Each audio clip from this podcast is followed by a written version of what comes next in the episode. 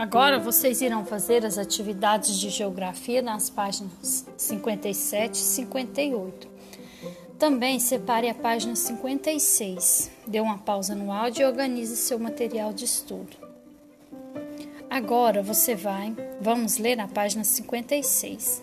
Os lugares, objetos, pessoas podem ser observados e representados de diferentes pontos de vista. Observe as ilustrações de uma menina vista de frente, de cima e de lado. Para cada representação, damos um nome ao ponto de vista que observamos. Daí nós temos o fotógrafo está na frente da menina. Quem está na frente, a menina é vista na visão frontal. Depois, o fotógrafo está acima da menina. A menina é vista de na visão oblíqua. O fotógrafo olha a menina de cima para baixo. A menina é vista na visão vertical. Agora vocês vão dar uma pausa no áudio, reler novamente esses diferentes pontos de vista e também assistir um vídeo que está lá no cronograma da semana, que vai também falar sobre os diferentes pontos de vista. Vamos começar agora?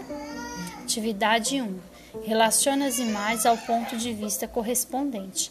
Você vai observar qual imagem corresponde à visão vertical, que é quando o objeto é visto do alto e de cima para baixo. Qual imagem é, é visto na visão frontal, que é quando o objeto é visto de frente.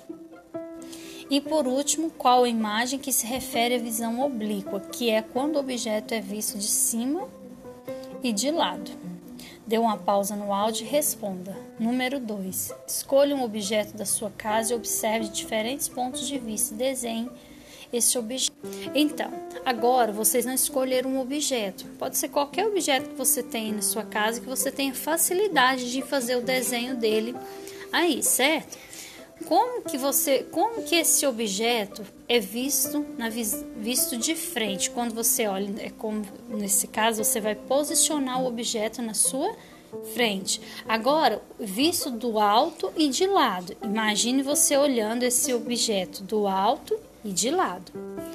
E por último, visto do alto, de cima para baixo, certo? Dê uma pausa no áudio e responda. O objeto que você desenhou foi representado em tamanho real ou tamanho menor que a realidade? Atividade 3. A imagem seguir representa uma, de, uma das dependências da escola. Observe o ponto de vista que ela foi representada e responda: qual dependência é essa? Na imagem, a sala de aula foi representada de frente ou do alto e de cima? Dê uma pausa e responda. Agora que você já respondeu suas atividades, você irá fazer a revisão de tudo que você respondeu, observando se você escreveu suas respostas de forma correta, certo?